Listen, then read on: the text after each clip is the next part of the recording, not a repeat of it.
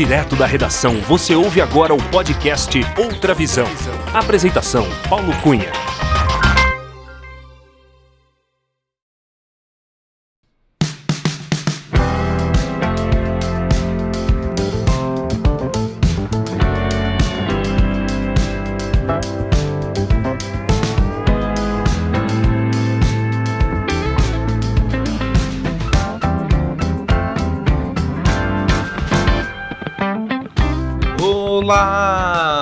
Seja muito bem-vinda, muito bem-vindo ao episódio 98 do podcast Outra Visão.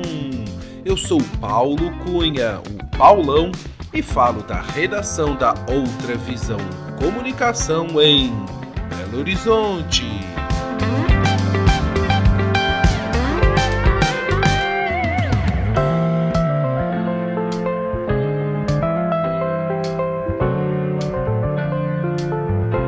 Nossa entrevistada é tradutora técnica e vive numa bela cidade praiana no norte da Flórida, nos Estados Unidos.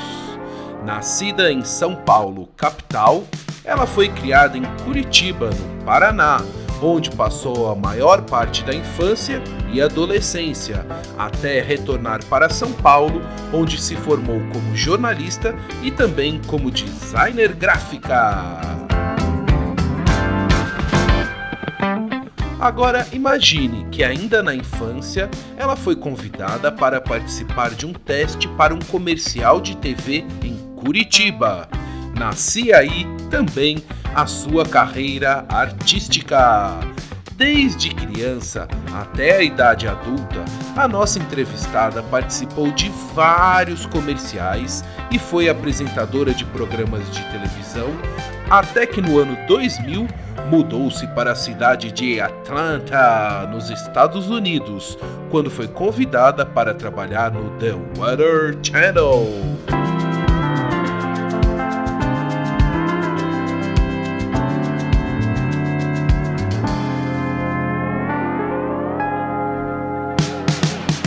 É uma história de vida muito legal, repleta de boas histórias e de muito estudo, até se tornar tradutora técnica certificada.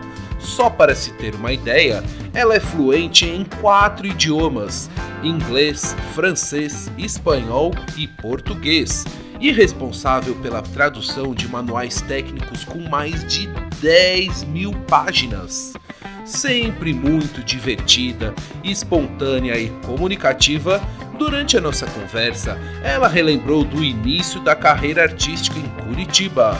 Falou sobre os programas que apresentou e os comerciais que fez para a televisão. Lembrou-se das aulas de sapateado na infância, contou sobre a sua paixão pelo estudo de idiomas e da influência de seu pai, o Sr. Michel, para seguir nessa área. Ela também explicou em detalhes como é o trabalho de uma tradutora técnica, revelou os desafios de se traduzir manuais técnicos com milhares de páginas e, como não poderia deixar de ser, deu ótimas dicas de passeios e turismo na Flórida, que vão muito além dos parques da Disney.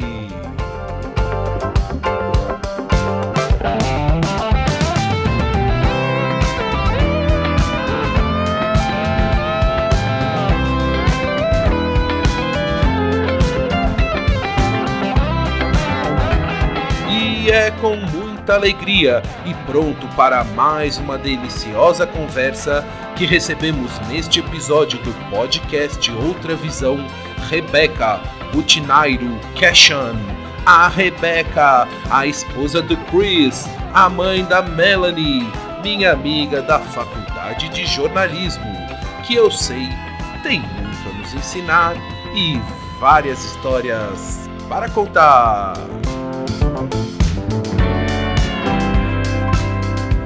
Acompanhe a entrevista.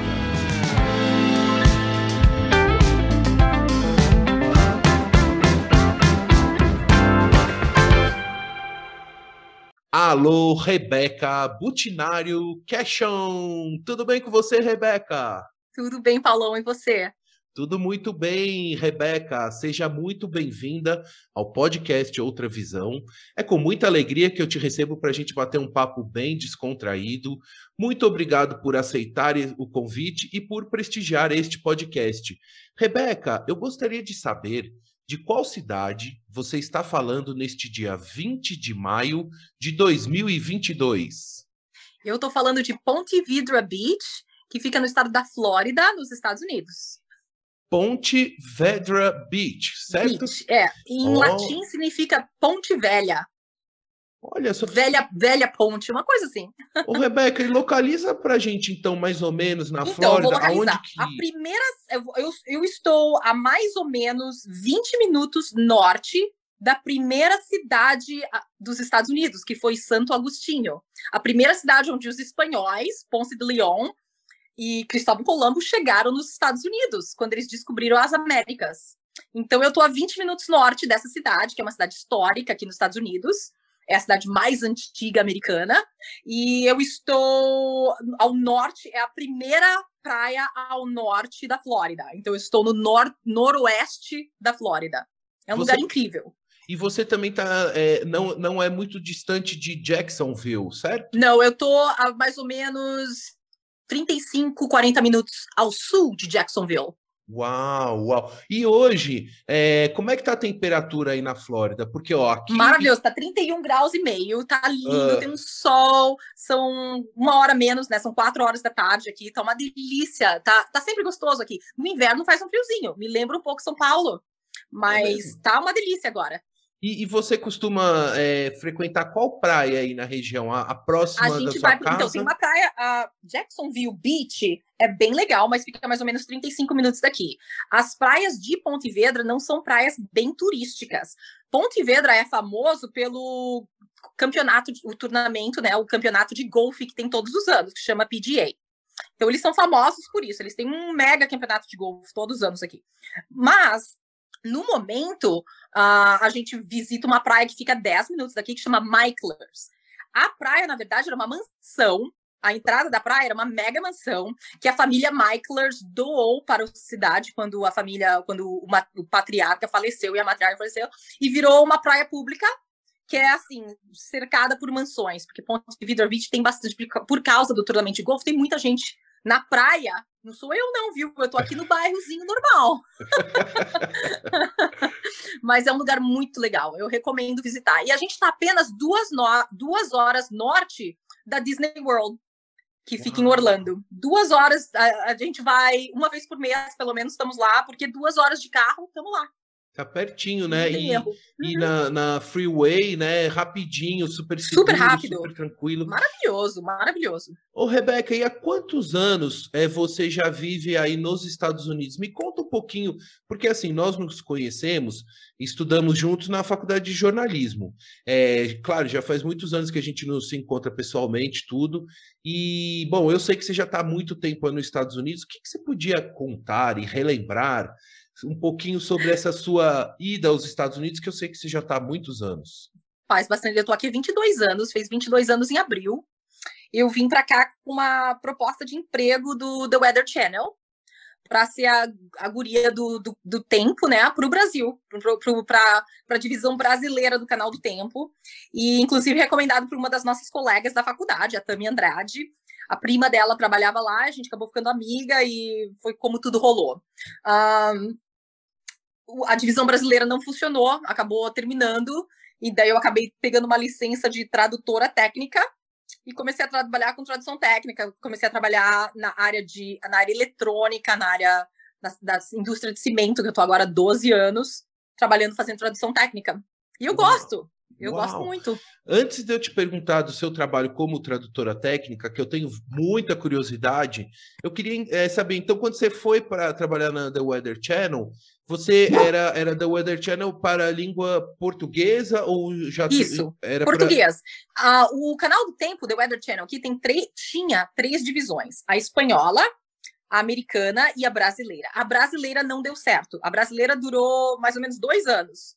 E daí eles foram obrigados a fechar as portas da, da área brasileira. Infelizmente, a área hispânica é tão grande, é quase maior que a americana. Uh, então foi para é, tudo em português, era tudo em português. E isso produzido aonde? Em Atlanta, não é em isso? Em Atlanta, na, uhum. numa, num bairro chamado Marietta, que é um bairro que tem muito brasileiro, inclusive de Goiânia e de Minas Gerais. é, o grupo, todo o grupo Turner fica lá em Marietta. Então é um, é um grupo grande, é um grupo que tem muita gente. Ó, a cachorrada. Qual que é o nome é do seu fogo, né? dog? Né? Como é que Vai, chama? gente, eu tenho dois. Eu tenho dois cachorros uh. enormes. Uh. Uma tem sete meses, mas ela já pesa quase 40 quilos. E a outra tem 11 anos e pesa mais ou menos 58 quilos. Mas qual, qual a raça dele? A, a mais velha é labradora chocolate, a mais nova é labradora silver, prateada. Uau, uau. E, e, o nome? E o nome? A Estela é a bebezinha, a outra é a Chloe. Ah, que barato. Então, só voltando sobre a Turner, né? Então, você trabalhou então um período. Já vim com trabalho, já vim com trabalho. Uh, e, na verdade, vim com a intenção de ficar um ano. Ah. Eu vou ficar só um ano, aí talvez meus, meu, meus pais são europeus, né? Então eu pensei, ah, vou ficar um ano, aí eu vou para Europa, ou vou, sei lá, para Austrália, viajo um pouco, aí volto para o Brasil, continuo fazendo as coisas que eu fazia lá, sabe? Não tava não tava querendo ficar 22 anos, não, mas. A gente a não. Vida, né? A é, vida, acontece, gente... quando... a vida é. acontece quando a gente está fazendo planos. Ó, oh, que bela frase, que bela é frase. É verdade, não é minha, é de alguém aí, mas é verdade. Ah, eu, Rebeca, e assim, lá na faculdade de jornalismo, quando a gente estudou junto, eu sei que antes até da faculdade, você já trabalhava como modelo, como atriz, fazia vários comerciais, assim. O que, que você podia me fazia contar? umas coisas, é verdade. Desse, desse, seu início de carreira, assim, né? Então, e começou em Curitiba, né? Eu fui criada, eu nasci em São Paulo, no Albert Einstein, mas eu mudei para Curitiba com quatro anos de idade. Fui criada em Curitiba até me mudar para São Paulo de novo para fazer uh, colegial lá. E ah. eu, eu tava andando no supermercado com a minha mãe, tinha uns sete anos de idade, um, um produtor de comerciais perguntou se minha mãe me levaria num casting, e daí continuei fazendo. Foi um dos motivos pelo qual eu me mudei para São Paulo, para fazer colegial em São Paulo, porque tinha muito mais oportunidade de comerciais lá. E aí fiquei, né? Fiquei, fazia bastante, fazia uns comerciais lá, é verdade, fazia uns, uns programas, uns shows de TV, os programas de TV da Record também, tinha. Foi, foi uma fase legal, foi uma fase. É cansativa, porque tinha que fazer faculdade, né? Eu estava fazendo também o curso na Pan-Americana de design gráfico, então era muita coisa ao mesmo tempo. Uhum. Mas quando você é jovem, parece que nem sente, né? Quando você é mais nova, nos seus 20, ah, é beleza, né? ainda vai pra night depois. ainda... Hoje em dia, assim, tipo, 9 horas da noite, eu, ai, gente, cadê minha cama? Tem que acordar cedo. Verdade. Várias e né, a gente já, já vai se preservando a energia para ter energia para o dia seguinte, né? Nossa, com certeza. Ô, Rebeca, mas aí nessa parte, assim, você falou que é, trabalhou como modelo, atriz em comerciais, tudo. Você chegou a, a, assim, trabalhou em programa de televisão também? Chegou a. Trabalhei. Então, eu tinha. Em Curitiba, eu fazia um programa de televisão para os colégios positivos, que é um, um grupo muito grande de colégio lá uh, que era o, o, chamava Passe Livre, era um programa que para o pessoal que estava tentando fazer faculdade, que responde perguntas com professores. Eu era apresentadora com mais um guri. E em São Paulo eu fiz uh, alguns programas que eu era uma sereia, programa infantil, que eu era uma sereia, e fiz também um programa de loteria chamado Top Vida por um tempo, que era o um programa que eu estava fazendo antes de eu me mudar para os Estados Unidos, antes do programa terminar e eu acabar me mudando para os Estados Unidos. Era, o programa era bancado por um deputado que parece que era bem corrupto. Imagina, deputado corrupto no Brasil, Paulão. Ah, mas é isso Unicórnio. É, não. Que... Nossa. Ô, Rebeca. Mas então, foi. e também você fez alguns comerciais famosos também, né? De algumas marcas bem conhecidas, assim. Inclusive, eu lembro na época lá da, da faculdade, vira e mexe, Tava lá a Rebeca na TV. Tinha, né? Tinha uns. É verdade, tinha uns. Tinha, eu fiz. Eu, então, eu tinha um contrato com a Omo, né? Eu fazia bastante comercial da Omo e a gente gravava na Argentina, que era legal, sempre viajava para lá para gravar. Uh, fiz bastante comercial da Pros Dócimo, com Miguel Falabella. É, que mais? Acho que da Goodyear. Eu tinha contrato com a Goodyear, fiz um contrato com a Sadia brevemente, mas era, foi bem breve mesmo. Acho que esse contrato durou só três, três comerciais. Ah, é, é, tinha, umas, tinha umas coisas assim. Eu lembro o Leroy Merlin também. Leroy Merlin, né? Lembra quando... É? Isso. ô, ô, Rebeca, e aí você, é, com, com a mudança de país, aí você optou por é, não é, se desligar da carreira mais do jornalismo, desse do trabalho artístico. Exatamente. Então, na verdade, eu até tentei, eu até pensei em começar a fazer alguma coisa do gênero aqui. Me juntei com um grupo de teatro muito bacana, porque eu, eu era do grupo de teatro do Oswaldo Montenegro aí em São Paulo por bastante tempo. Então até me juntei com um grupo de teatro aqui, pensei em voltar para televisão, mas ficava bem complicado com quando você começa a trabalhar sério, né? Aquele, trabalho sério que você não está mais nas, na saia do pai, aí fica mais complicado, porque né, tinha essa responsabilidade e o trabalho vem primeiro de tudo.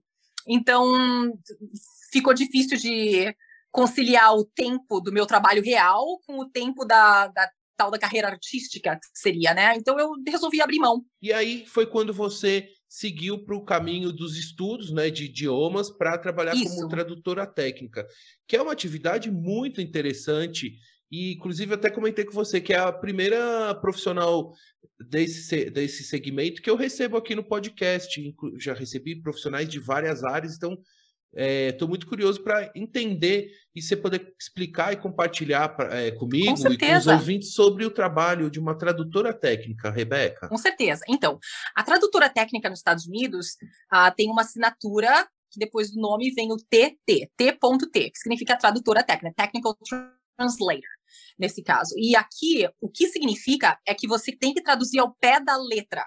Se eu estou traduzindo um documento legal, um documento médico, se eu estou traduzindo um manual, que eu traduzo muito manual para a indústria de cimento, eu tenho que traduzir letra por letra, pé ao pé, eu não posso colocar a minha interpretação, como seria num livro, por exemplo, ou como seria num show do Netflix uh, né, ou como seria em post do Instagram, ou qualquer outra coisa assim. Eu tenho que traduzir o pé da letra. Então, isso que significa ser uma tradutora técnica. Você tem que ter conhecimento da língua o suficiente para e conhecimento do produto, é claro, para poder traduzir com essa com essa precisão, porque faz muita diferença para quem está lendo. Ah, mas até, Tem muito a... tradutor técnico aqui nos Estados Unidos que trabalha com imigração, que foi uma coisa que eu até pensei em fazer no começo, mas é muito complicado. Tem que lidar com muita gente, tem que lidar com muita coisa que eu não estava afim de lidar. Então eu preferi ir trabalhar para uma empresa.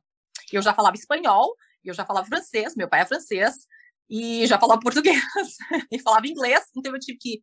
Aqui nos Estados Unidos, ou você tem que provar que você trabalha com tradução, ou seja, tem que ter uma carta do teu empregado que prova que há cinco anos você trabalha fazendo tradução no seu emprego, ou você tem que passar por um curso de um ano. É, eu, eu fiz os dois. Eu já estava traduzindo fazia muito tempo e tinha o meu empregado escrevendo uma carta e fiz o curso de um ano. Peguei uma licença da Associação de Tradutores dos Estados Unidos e eu renovo a minha licença todo ano. Uh, e é isso, é uma profissão gostosa. Às vezes é cansativo, porque eu tenho que traduzir documentos que são longos, alguns dos manuais que eu traduzo tem mais ou menos 10, 15 mil páginas, Uau, porque é manual nossa. de equipamento que fabrica cimentos, é uma coisa meio louca. Mas nossa. eu também faço controle de documentos nessa nessa parte dessa empresa. Eu já estou com eles há 12 anos, adoro trabalhar onde eu trabalho. trabalho de casa, estou no meu escritório agora aqui em casa é, é uma delícia. Nossa. Não tem como errar. É, e é uma profissão gostosa, é uma profissão gratificante financeiramente, não vou mentir, é uma profissão que paga bem. Ah, no começo, é, como eu estava trabalhando como. Ah, eu trabalho como contractor, eu sou, eu não sou empregada da empresa, eu trabalho como contractor, eu ganho por hora as horas que eu trabalho, eu ganho não ganho mal e vale muito a pena. Eu gosto, eu faço as horas que eu quero, eu posso começar a trabalhar às quatro da manhã se eu quiser, sabe? Não tem, uhum. não tem drama. Então é bacana. Você, é, até para entender como é que funciona a dinâmica da, do processo, por exemplo, você falou, se traduz um, um manual, né? Um, um, um é, com 10, 15 mil páginas. É, como é que é por etapas, é por metas? Como é que funciona essa então dinâmica então, de você entregar o trabalho quando é um manual assim, você tem que traduzir, inclusive, o rodapé das páginas. Tudo tem que ser traduzido, né? Então, a parte que eu aprendi de design gráfico entra muito nisso, porque eu entrego o manual exatamente como foi entregue para mim, com o logo da empresa, com rodapé igual, com footer and header, tudo a mesma coisa, a assinatura no fim, com a data que o manual foi criada, com copyright da data que o manual, mais a data da assinatura que foi feita pelo tradutor técnico, né? Então, da, da data da tradução, que seria. Perfeito. E é tudo, tudo é traduzido, da capa até o fim. dependendo do que o cliente quer, né? Mas a maioria dos clientes da empresa que eu trabalho querem tudo traduzido. Se é um cliente, por exemplo, a gente, eu te falei que a gente fez um trabalho para Cimentos Lias, que foi muito grande aí no Brasil, e todos os manuais tiveram que ser traduzidos, não só os manuais, mas como os desenhos em AutoCAD. Todos os desenhos da engenharia em AutoCAD foram traduzidos por mim também, porque eles precisavam de uma coisa mais completa para esse projeto. Uau, Rebeca. E... Ô, Rebeca, bacana, foi bacana. Quando você fala a tradução ao pé da letra, quer dizer, é, você também é uma jornalista com experiência, tudo. A gente, você falou, não pode haver uma interpretação, mas também quando você traduz ao pé da letra, é, pode ser que não dê sentido, o sentido que tem que dar na, naquela frase. Como é, que, como é que você administra isso? Então, isso é uma pergunta interessante. A empresa, minha empresa é alemã. Então, muitas das partes que são feitas da Alemanha, são feitas na Alemanha, vem com um nome bem estranho já. Por exemplo, tem um, eu vou dar um exemplo bem esdrúxulo, mas tem um parafuso que é feito por uma das máquinas que chama em a tradução do alemão para o português, ao pé da letra, seria parafuso de bunda de queijo. Pô, não dá para colocar isso no manual, Paulão. É. Então, você pega aquele parafuso da bunda do queijo e você coloca ali, né? It's a butt cheese, butt cheese crew. Não dá para colocar esse nome. Então, a gente. O que é aí que vem os engenheiros nessa parte. Eu não sou engenheira. Então, o engenheiro tem o, o, a, né, o engenheiro me explica como funciona esse parafuso, ele me explica a função do parafuso, e eu então tenho que explicar a função desse parafuso. Eu coloco o nome original em alemão ah. e coloco entre parênteses com a minha assinatura no final de TT, de Technical Translator, que é a função de tal parafuso. Se não tem um nome equivalente, se eu não acho a foto e o nome equivalente desse parafuso em português, por exemplo, eu tenho que colocar a função de tal parafuso ao lado, entre parênteses, da palavra que é a original. Nesse caso, foi um parafuso criado pela essa empresa, pela Humboldt Wiedag, que eu trabalho, é uma empresa alemã, então o nome foi em alemão, que é, né, parece um palavrão, eu não falo alemão, mas parece um palavrão, parece que tá xingando alguém quando você fala alemão, né? Então a gente chama de parafuso de bunda de queijo, ele chama de...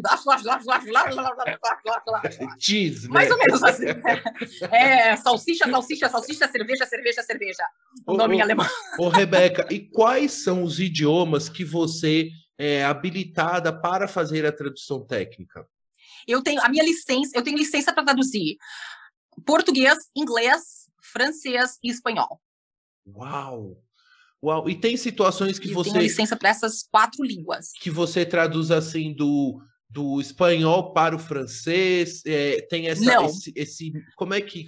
Como é que Nos 12 anos que eu trabalho com isso, as únicas situações que eu já, já me encontrei foi traduzir do inglês para o francês, para o português ou para o espanhol, ou do espanhol para o português, ou do português para o inglês. Perfeito. E mais francês, por exemplo, a maioria da, dos manuais que eu traduzo para francês vai para o Canadá, para a parte ah. francesa do Canadá. Então é sempre do inglês, porque vem traduzido já do alemão, o que complica. Vou te falar. Se eu falasse alemão, eu acho que ajudaria, porque os manuais já vêm traduzidos do alemão por técnico, por tradutor técnico, vem do alemão para o inglês e eu recebo em inglês. Então já vem assim meio mastigado, apesar de tradução técnica, tem algumas palavras, como eu te falei, que complicam um pouco a vida da gente, né? Então, e eu traduzo para as outras línguas. Mas a maioria do que eu faço para o francês é do inglês para o francês, do inglês para o espanhol, ou do inglês português, do português para o inglês. Uau! Ô, Rebeca, nossa, Eu nunca mas... traduzi do espanhol para o francês. E... Tá, tá. É, porque é isso que eu fiquei curioso. Falei, você Será que tem esse mix de, de, de cruzamento? Por enquanto de, ainda não aconteceu. Para de rogar praga, Paulo. É, eu tô dando ideia, hein? Tô dando ideia. não dá ideia, não dá ideia que eles vão mandar trabalho. Ô, Rebeca, e para cada um desses idiomas, você falou do curso que você fez, que também já tinha estudado, mas você teve que. E claro, o próprio trabalho te exige isso, a proficiência de cada idioma, né? Como é que foi a sua dedicação aos estudos de tantos idiomas com tanto conhecimento, né? Porque uma coisa é aquela então, conversa eu... informal, outra coisa Verdade, é... conversa do dia a dia, né? Então, é. francês, francês eu já, meu pai sendo francês, francês eu já sabia um pouco melhor.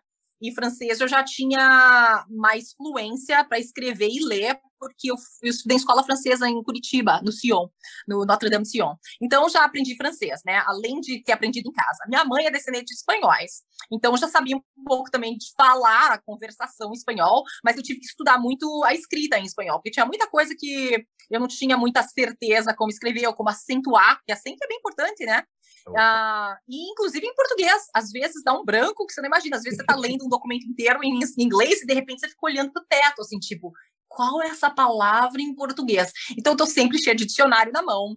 É. Agora com o tio, tio Google, né, e com, com o telefone, que dá para a gente fazer uma ligação Zoom, que nem a gente está fazendo, eu uso Teams muito. Ligo para o engenheiro na minha empresa e falo: e aí, meu amigo? Eu tenho dois engenheiros elétricos na minha empresa que são brasileiros e falam inglês perfeito, de Belo Horizonte. Olha e falam inglês perfeitamente. Então, eles sempre ajudam. Ah, é isso aí, aquilo, aquilo, aquilo. A função é de fazer isso, isso e isso. Então, se você não achar um equivalente em português, a gente pode colocar isso.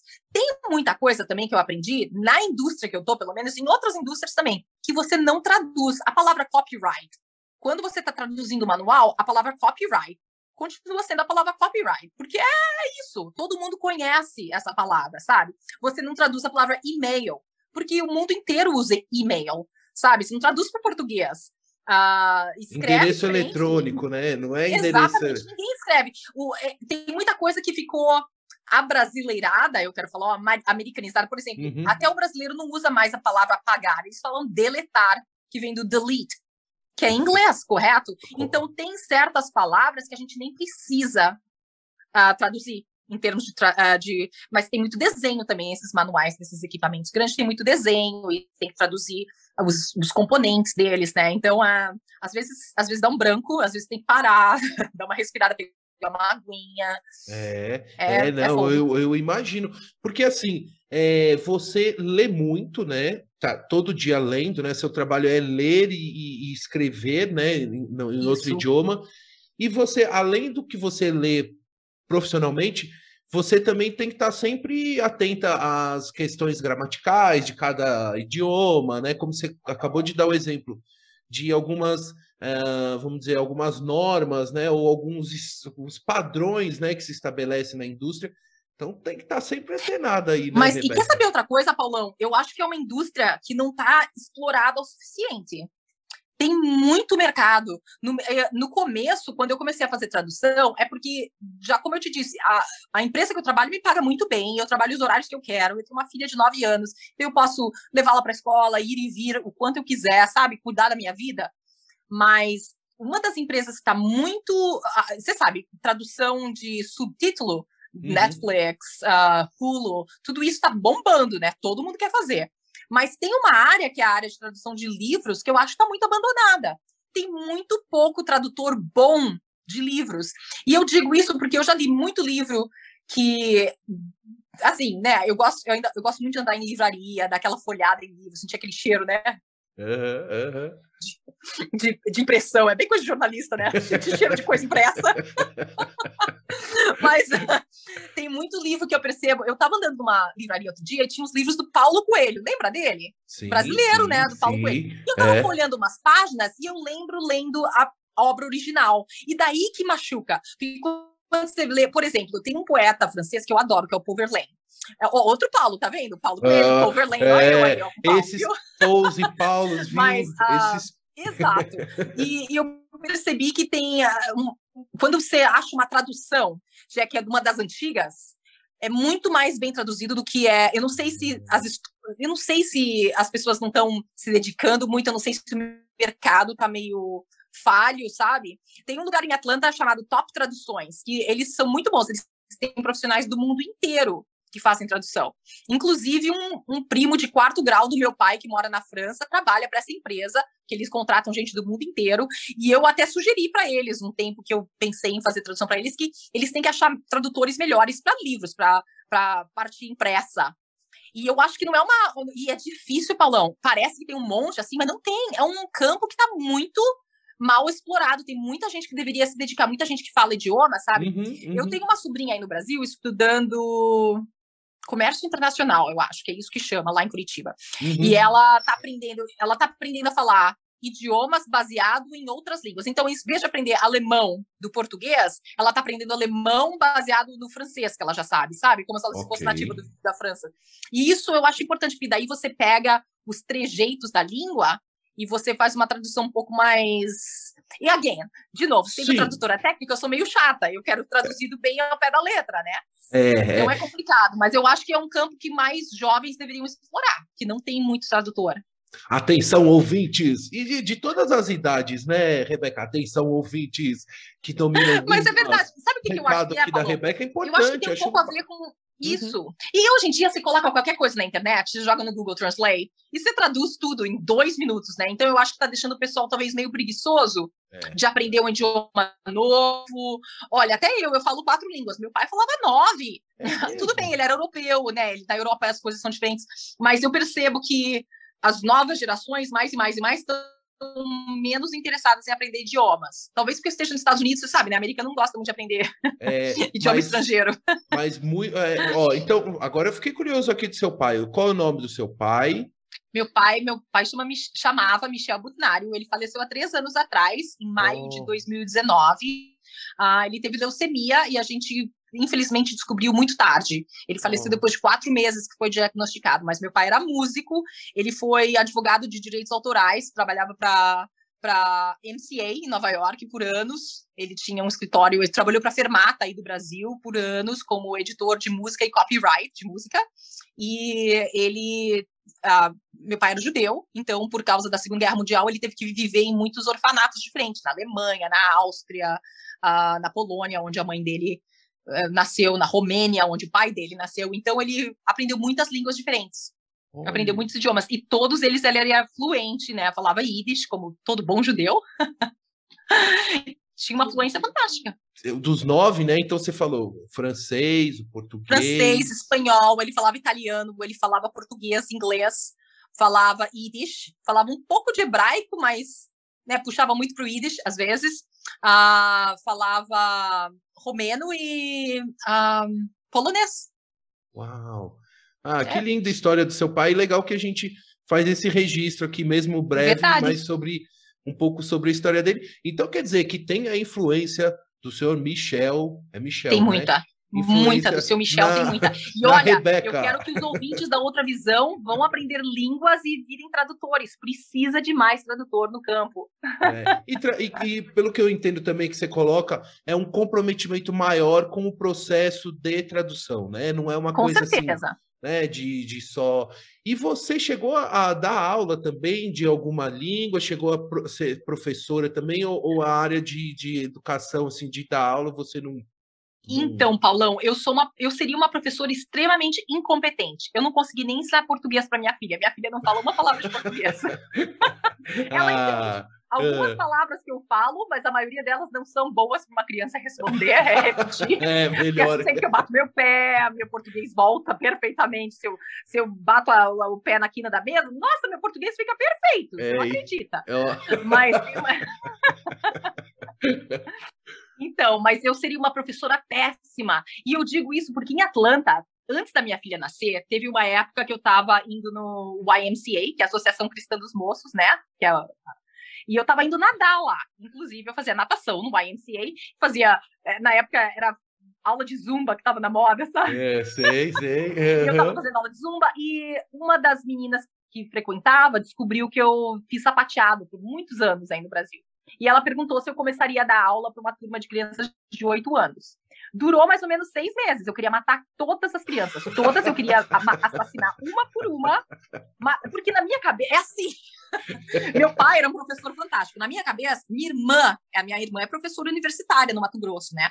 Na minha cabeça é assim. Mas como que você não entende isso? É tão fácil. Eu consigo fazer. sabe? Então eu não, eu não sou boa para ensinar nada. Inclusive, quando minha filha tem problema com um problema matemático ou com alguma coisa de escola, chamo meu marido e falo, Chris, Chris come, come here, on, time, to, to, to do your daddy duty. Porque eu tenho medo de assassiná-la, tadinha. Eu gosto dela, né, minha filha. Qual, qual, que é a sua data de nascimento, Rebeca? Ah, dia 2 de dezembro de 1975. Ai, desculpa, não era para eu não queria perguntar a idade, era mais a, a do... 46. Ah, é, tá ótimo. Mas tá é, eu, então é porque eu pensei que o signo era era era o mesmo signo mesmo que o meu, que eu sou ariano, né? Que o meu pai era ariano. Também eu tenho uma dificuldade de fazer esse ensinamento também, que nem você, é. que contou do... Meu não é dificuldade, é falta de paciência mesmo. Ah, eu então... quero estrangular todo mundo. Olha, eu também sinto a mesma coisa. me frustra. Não, é, e me dá uma frustração tão grande, Paulão, porque eu me sinto... Me sinto, assim, bem má, sabe? Tipo, a, bem má mesmo. Eu falo, gente, eu tenho que ter mais paciência. São crianças. Mas... Daí eu penso assim, eu quero é matar todo mundo. É. Então não durou, não durou. Deixa eu, eu dançar. Eu não tenho. E você? É um você... dom, viu? Ser professor é um dom muito lindo, muito importante. Eu vejo minha irmã. Nossa, minha irmã trata os insetos, minha irmã é entomologista, e ela trata os insetos dela melhor do que ela trata as duas filhas. É impressionante. Olha, esse inseto, ela já começa a usar os nomes técnicos e falar, ah, pode parar. Não, ah, ah, não tá registrando. É, não, é muito, realmente é, é uma. É, eu não é tenho um... a, a, meu irmão, meu irmão é a mesma coisa, meu irmão meu irmão é engenheiro, engenheiro, engenheiro, agrônomo aí no Brasil, ele tem uma empresa de pesticida, que, né, é, ele e minha irmã brigam o tempo todo, que minha irmã é all, super natureba, é, bióloga, e... É, é. e minha irmã, ah, não, põe aí esse químico, mata tudo, tá lindo. É uma maravilha. O Rebeca, eu só você... sempre como, eu como pipoca assistindo eles brigar, sabe? Então, você falou do sapateado, a gente recebeu aqui no podcast um professor de sapateado, o Luiz Baldijão, Professor há 36 anos, de sapateado, viu? Legal. Então, o meu professor de sapateado chamava Teddy. Ele era húngaro. E quando eu comecei a fazer aula com ele, eu tinha 8 anos de idade. Ele já estava com 63 anos. Ele era aposentado da Broadway. Morava em Curitiba com a esposa. E eu tinha aula particular com ele. Minha mãe transformou uma sala da nossa casa no estúdio de dança, com espelho, com barra, ah. com tudo. E eu fiz aula com ele dos oito anos de idade. Eu tinha aula de segunda a sexta. Uau. Fiz aula com ele dos oito anos de idade aos 16 anos de idade, quando eu me mudei para São Paulo. Uau, Rebeca. Todos os dias. Então eu aprendi muita coisa. Muita coisa, porque era só eu e ele. Uau. Não tem como não aprender. E eu amava dançar sapateado. Amava, amava. Na verdade, teve uma época, né? Porque a gente é criança, a gente é retardado. Tinha uma época que eu achava que eu ia crescer para virar sapateadora profissional. Sim, Aí sim. Eu, eu, percebi que não ganha dinheiro nenhum. Falei, sai dessa, gente, de jeito nenhum. Aí, né, fui me meter a ser jornalista, que também não ganha merda nenhuma, né? Exatamente. Meus pais, ambos, minha mãe e meu pai, os dois são advogados, né? Então eles falavam, gente, tua irmã escolheu uma profissão boa, né? Porque ser professor universitário no Brasil até que é ok, né? Ela é professora de uma instituição pública da, da faculdade né, estadual lá, mas ela adora o que ela faz, ganha uhum. bem, ela tem três doutorados, a mulher é louca. Eu sou a ovelha negra da família. Uhum. Meu irmão escolheu uma profissão boa, tem a empresa dele, minha mãe. O que você vai fazer sendo jornalista, menina? É, dureza, viu? Mas dureza. na época, você lembra, Paulo, na época que a gente estudou, o jornalismo era muito diferente. Não tinha blogueiro, não tinha vlogueiro, era, não era opinião. Hoje em dia você vê opinião. Você não vê jornalista, você não vê ah, aquilo que a gente aprendeu na nossa faculdade, que você tem que ser.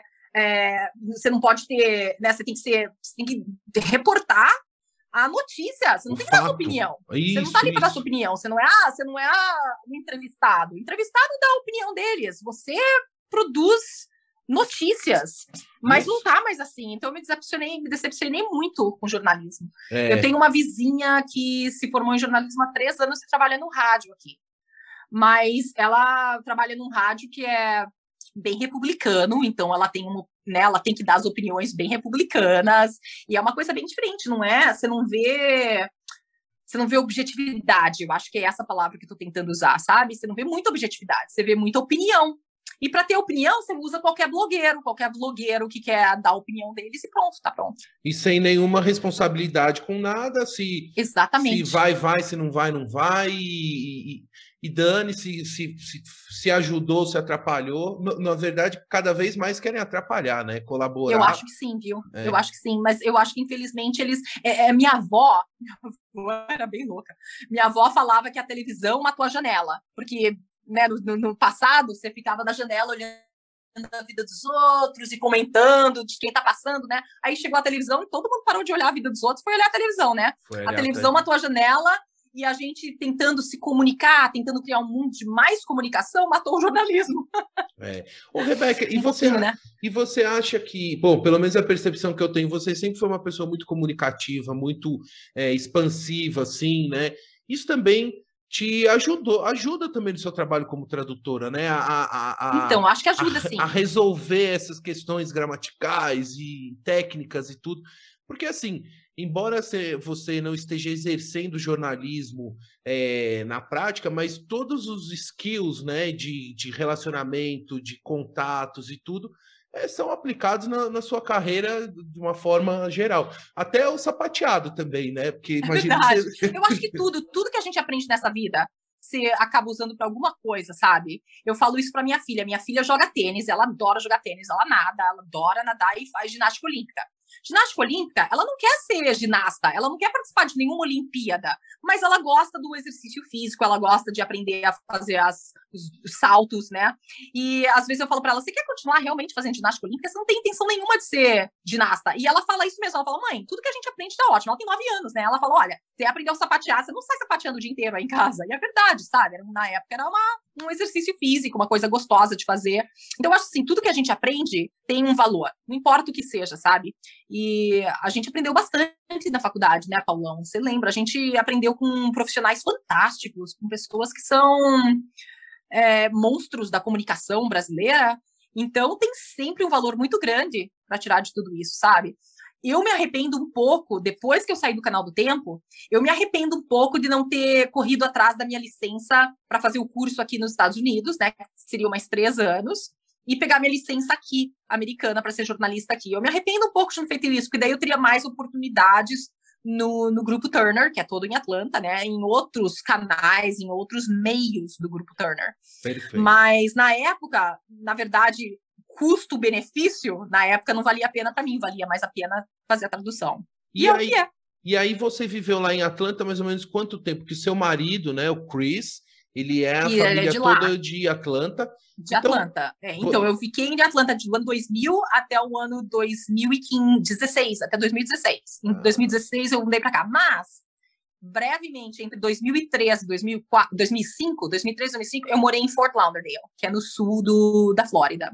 E, mas quando eu estava morando lá, estava morando por causa do meu processo de imigração.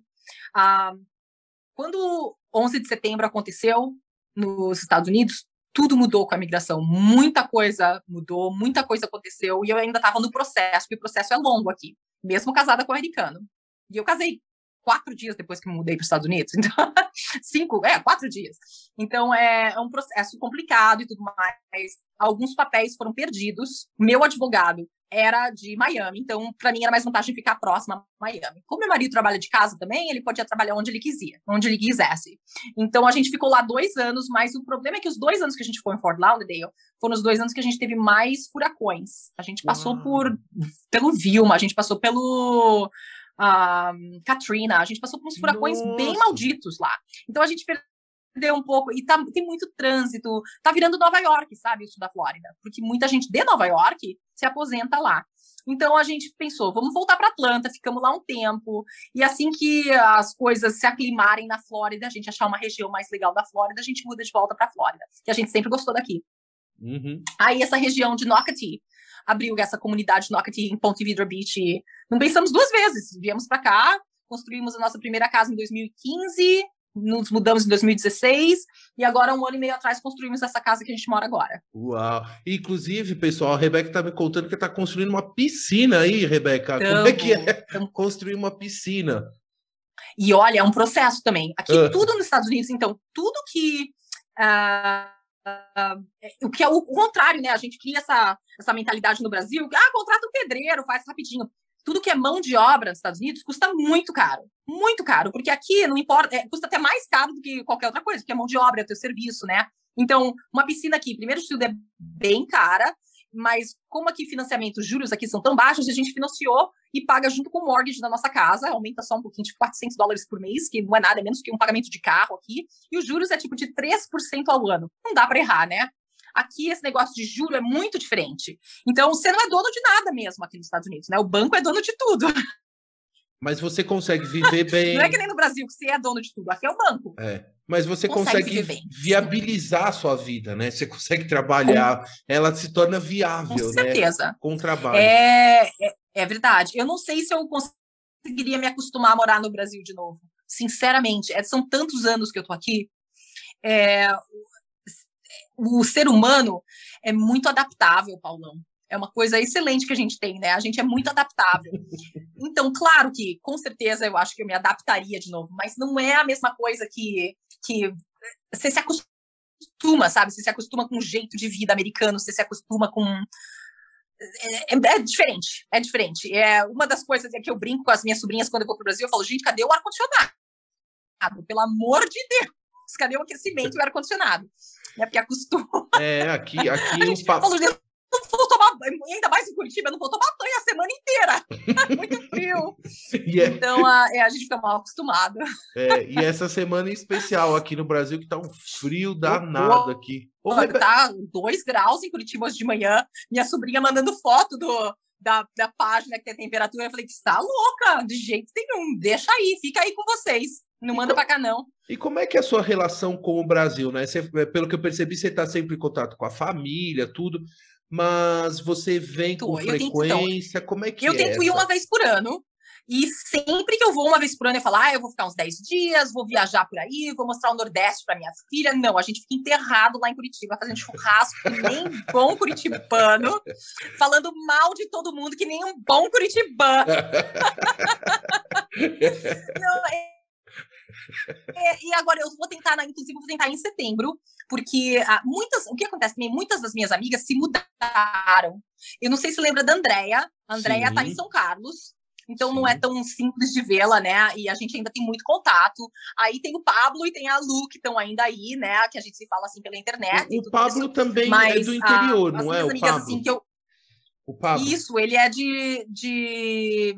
Ai, como é que chama não. aquela cidade dele? Não. É ali, ali por ali, viu?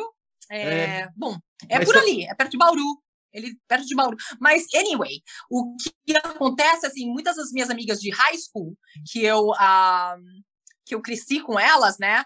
Então, uma tá em Portugal, outra tá na Califórnia, tem duas que estão na Califórnia, inclusive. Então, todo mundo se mudou, né? Eu tenho uma que tá na Alemanha. Então, a gente, eu vou pro Brasil, falo sempre, ah, eu vou visitar meus amigos, vou fazer isso e aquilo, mas a gente acaba vendo família. Minha mãe tá velhinha, minha mãe tá com 80 anos.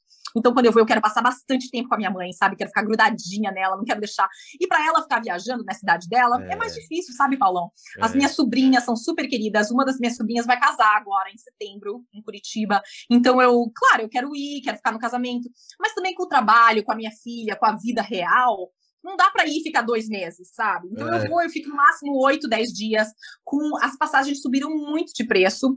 Só para te dar um exemplo, ano passado o problema não era a passagem tá cara, o problema era o Covid. Uhum. Covid-19. Então era a passagem super barata, tipo 350 dólares, uma passagem de ida e volta para Curitiba, mas ficava 30 horas para chegar em Curitiba, porque você fica indo de, de, aeroporto, aeroporto, aeroporto, esperando muito, porque tinha pouco voo, sabe? Agora a passagem subiu bastante de novo, é rápido chegar aí 13, 14 horas, mas tá pagando de novo 1.500, 1.800 dólares uma passagem, sabe? Então eu falo, é. gente, fica, fica mais difícil, fica menos viável, uhum. mas também fica mais. Uh, complicado ficar levar a família inteira para ficar pouco tempo. Eu não vou sujeitar minha filha de 9 anos ficar num avião 13, 14 horas mais o tempo entre aeroportos, né? Para ficar três dias para um casamento é. e voltar. Então, qualquer é, coisa é. assim, sozinha. É, Quando é, é coisa assim rapidinho, eu vou sozinha. É, é. Não, e uma coisa que eu queria te perguntar, Rebeca, é sobre o período da pandemia, aquele período de 2020. Como é que foi a experiência, a sua experiência aí na sua casa, com a sua família? Essa é uma pergunta que eu faço para várias pessoas que participam aqui do podcast, inclusive porque o podcast nasceu nesse período, em Isso. julho de 2020. E eu acho que é também um registro aí para a gente ter documentado um pouquinho da história de. Eu concordo. No futuro, pessoas vão querer ouvir isso. Aqui na nossa comunidade, não afetou tanto. Eu fui até fiquei bem surpresa com isso. Uh, a gente teve um caso de morte na nossa comunidade, é uma comunidade com mais de 15 mil famílias, e teve um caso de morte só, bem no comecinho, um senhor de 63 anos, e uh, as precauções foram muitas, teve muita falta de papel higiênico, falta de material de limpeza, falta de máscara, né? Todo mundo falando como fazer máscara com meia, Eu acho que foi mais ou menos como foi no Brasil, sabe? Mas é, o CDC, né, que é o Center for Disease Controls, que é em Atlanta, ia modificando as, os requerimentos conforme a evolução da doença, digamos assim, né? Eu fui vacinada em março, no dia 11 de março do ano passado. Uh, meu marido também, a minha filha recebeu a vacina três meses depois, e mesmo assim eu peguei Covid em julho do ano passado. Uau. Eu percebi só porque eu tinha assim, uma coceirinha na garganta, parecia um resfriadozinho, né? Mas aí não tava conseguindo tirar nada. Gente, eu falava, gente, não, não sinto cheiro de nada, não sentia gosto de nada. Uhum. Mas fiquei assim, não tive febre nenhuma. Fiquei mais ou menos uns seis dias com uma tossezinha, uma dor de garganta. Eu não sei se os efeitos foram diminuídos porque eu tomei a vacina. Tem muita contradição, né? Por exemplo, o meu irmão não confia na vacina, ele acha que eu fui plugada por aliens e agora eles têm do, dominação do meu corpo. meu irmão é conspira conspiracy, sabe? Tem aquelas conspirações. Minha irmã já é bióloga, né? Toda a favor, toma 30 vacinas, toma no olho se precisar, sabe? Minha irmã já é assim. Então, ah, teve muita contradição com o negócio da vacina. Ainda tem muita contradição aqui. As escolas estão tentando exigir, tem muitos grupos de ativistas falando que não pode. Então, eu acho que assim, agora já faz mais de faz mais ou menos um ano que está tudo liberado aqui. Você só tem que usar máscara uh, em é, hospital, avião, consultório, consultório médico eles ainda pedem para você usar, mas eles pedem para facilitar a vida do médico. Assim, o médico e o staff, né, as enfermeiras não tem que ficar usando o tempo todo, né? Eles têm um break porque para eles o dia inteiro com máscara é muito mais complicado do que a gente só colocar para ir uma, uma consulta, é, né? É. Ô, ô Rebeca, e, e, a sua filha Melanie, nessa época da, da, da do fechamento, te, ocorreu aí um fechamento total de escolas, assim, como é que ocorreu. foi? Ela teve que fazer homeschool, ela teve que ficar sendo homeschool, mas eles fizeram tudo muito bem feito aqui. Sentava na frente do computador, faz o login na página da escola e em em, tipo assim, duas horas, uma hora e meia, duas horas, a professora tá online, tipo, que nem a gente tá agora conversando, sabe? Zoom, Teams, dando todas as aulas, tem todos os exercícios, links para clicar, para fazer todos os exercícios. E foi bem mais fácil do que eu imaginaria que fosse for. Mas aí teve aquela parte, né, que eu te falei, eu sou uma incompetência dando aula, e eu tinha é, que, é. tipo, ajudar ela um pouquinho. Então, meu marido ajudou muito, porque ele tem uma paciência de Jó que eu realmente não tenho, né? É. Então, essa parte foi, foi assim, foi diferente. E também foi diferente porque ela estava acostumada a sair da escola. Ah, vai pro playground para brincar com as amiguinhas. Vamos pra piscina. Todas as piscinas da minha comunidade tem dois parques aquáticos. Todas as piscinas fecharam. Tudo. Eu acho que foi por isso que muita gente começou a construir piscina em casa também, sabe, Paulão?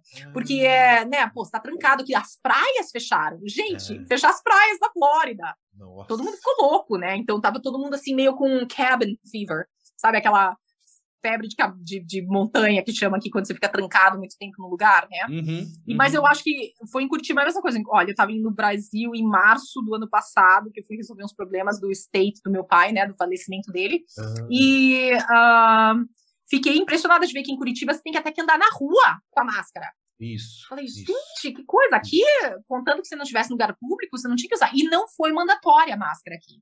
Mesmo assim, em supermercados, lugares assim, eles tinham um aviso na porta que eles recomendam usar, mas nenhum proprietário de loja podia te expulsar de uma loja aqui, sabe? Perfeito. Mas todo mundo. Aqui, o americano é muito educado, né, Paulão, quando. É, é.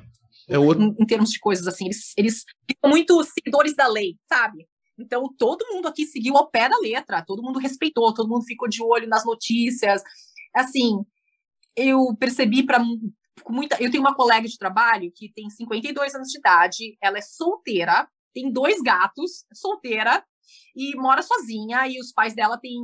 Tem uma, a mãe dela é diabética, o pai tem problema de coração, então ela ficou isolada mesmo sabe? Aquela coisa assim de. Só, só né? Ela ficou sozinha mesmo. O nosso escritório fechou, o nosso escritório lá em Atlanta fechou. Eu trabalho de casa, então não tem problema, mas o nosso escritório fechou e eu percebi que pessoas como ela ficaram muito isoladas, muito triste, sabe? De ver eles isolados, tanto assim.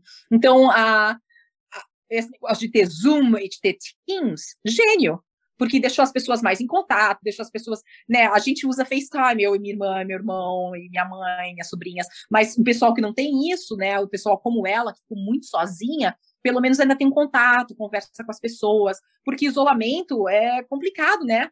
Opa. Ter uma vida solitária assim é, é, bem, é bem complicado. Nossa. Eu acho que pode trazer. A, minha filha, até hoje, ela. Quando as escolas voltaram, aqui eu não sei como foi, mas quando as escolas voltaram, todas as crianças tinham que usar máscara. Na Disney, na, a gente vai muito para Universal Studios, que a gente tem passe anual, né?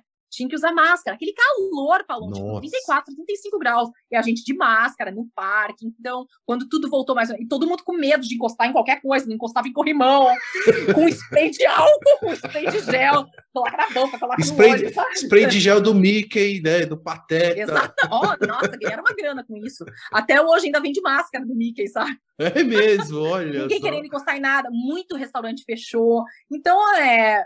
Eu, foi, foi foi uma época triste, eu acho, sabe? Eu acho mais, mais do que nada, eu acho que foi triste de ver uma comunidade tão grande quanto essa, gente tão boa que está sempre junto, pensando te ajudar, não poder nem ficar perto um do outro, sabe? É, e eu acho que ainda vai, os efeitos disso ainda vão ressonar por muito tempo. Eu vejo pela minha ah, filha, né, é. que lembra de umas coisas assim que eu não queria que ela tivesse que lembrar na idade dela, sabe? É uma coisa, mas é parte da vida, né? É perfeito, não, perfeito, Rebeca. É, é, é, é, realmente a geração das nossas filhas vão, vão, vão ter uma, sempre uma lembrança desse momento, que é um momento especial da vida delas, né? Entre nessa, nessa idade né, escolar, né? E que vai levar como uma experiência, um aprendizado também para o futuro, né? Pra... E acho que também a missão aqui do podcast é a gente deixar registrado é, as, as experiências dos entrevistados para também lá no futuro alguém ouvir e saber como é que e foi o Outra lá, Visão da... começou durante a pandemia, né? O Outra Visão Isso. começou. O podcast. É, que é fantástico, começou... é fantástico. É, exatamente. Parabéns. E, e ô, Rebeca, e uma coisa, é, você nesse período da pandemia foi produtivo para você, na, porque o seu trabalho de tradução também, é, você falou, está em casa, tudo.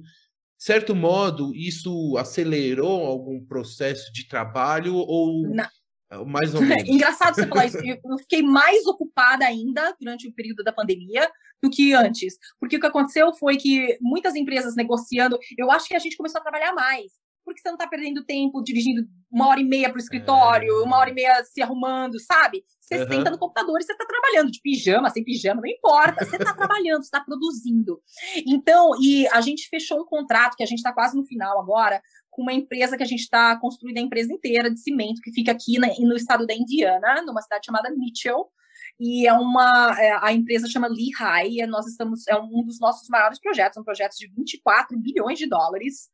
E é uma. Vai ser a maior planta produtora de cimento de concreto dos Estados Unidos. Quando estiver uhum. pronta, daqui a um ano e meio.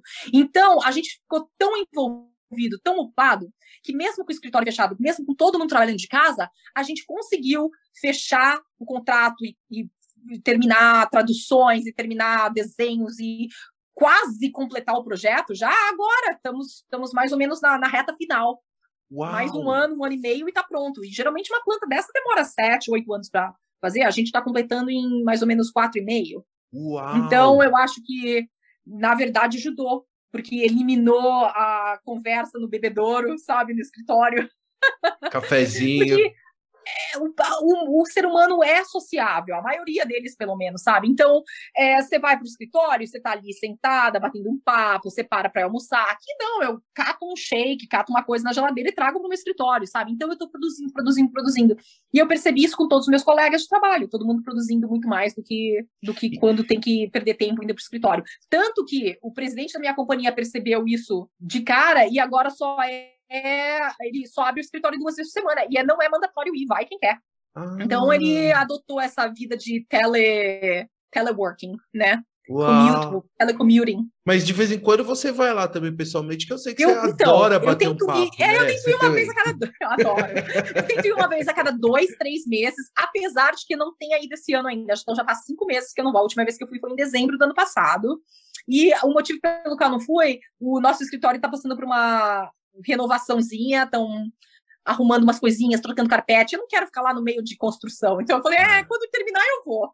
É, tá certo, tá certo, tá certo. Rebeca. E confrontar o trânsito de Atlanta ninguém merece, viu?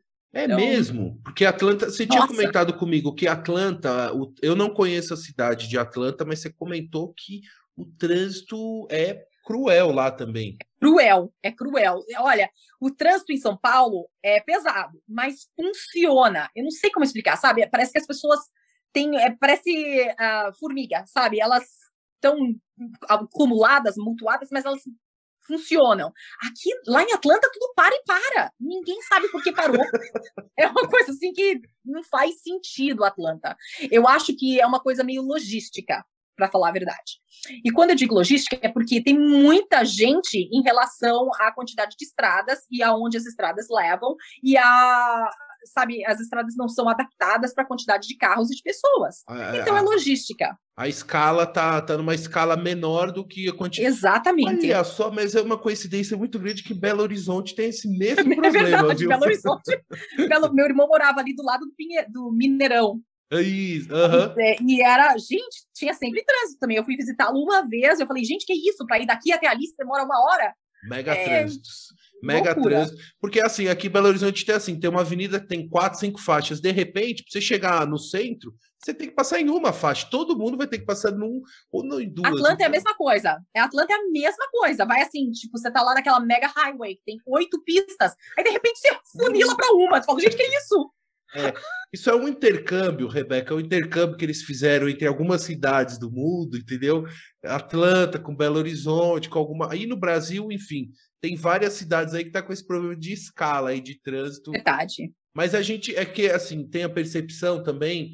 É, eu já peguei alguns congestionamentos caóticos em Los Angeles, que a gente sabe, né? Uma cidade. A Los Angeles para Meu, tudo também. Los Angeles é... San Diego e Los Angeles para tudo. Mas também eu vejo assim, o transporte público em San Diego e em Los Angeles é comparável a Nova York, é bem melhor. Em Atlanta, você tem um trem da Marta que vai norte, sul, leste, oeste, e uhum. tem os horários assim esdrúxulos que passa, e você tem ônibus que não vai para os subúrbios, só vai no centro. Então você tem que ter um carro.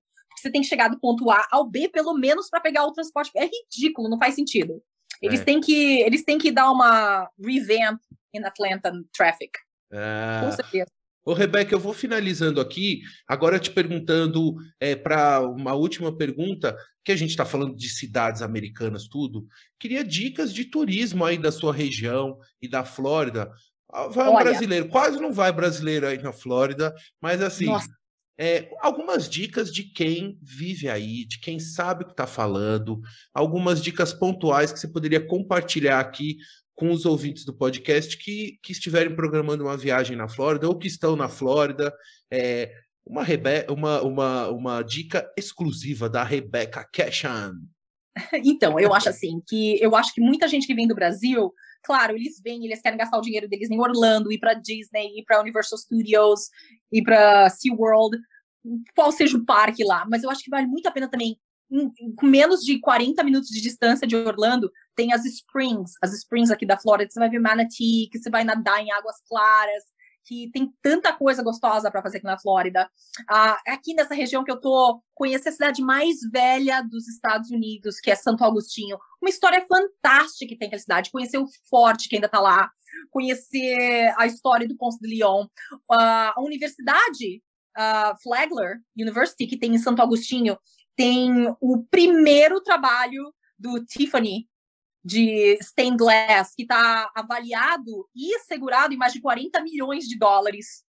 Sabe, tem tanta coisa bacana para fazer aqui. Uh, tem, tem, que, tem que assistir um jogo de basquetebol, tem que assistir um jogo de ah. hockey. Quando minha irmã veio com as minhas sobrinhas, ah. vieram para ir para Disney, para Universal fiz elas irem assistir hockey comigo, fiz elas irem assistir basquetebol, que são experiências que se você vai fazer aqui, que você não vai ter igual no Brasil, sabe? É, é a mesma coisa que para o Brasil não assistir uma partida de futebol. É, exato. E você... que tem que ser que tem que ser do Atlético Paranaense, né? Não ah, tem com... outro. Ô, ô, Rebeca, mas eu lembro que você torcia pro Corinthians também, ué. Ai, mas olha!